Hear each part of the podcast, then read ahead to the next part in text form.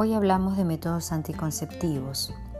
Estos permiten disfrutar de una sexualidad sin miedo a embarazos no deseados, enfermedades de transmisión y permite la planificación familiar, es decir, que te permite decidir cuándo y cuántos hijos tener.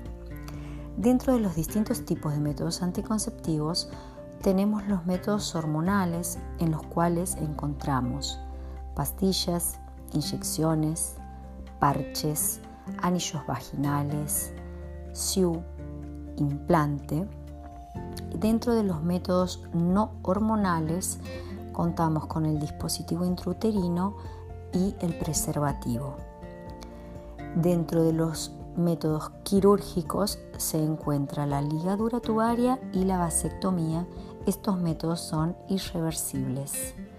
Muy importante es destacar que el único que previene las enfermedades de transmisión sexual es el preservativo o condón.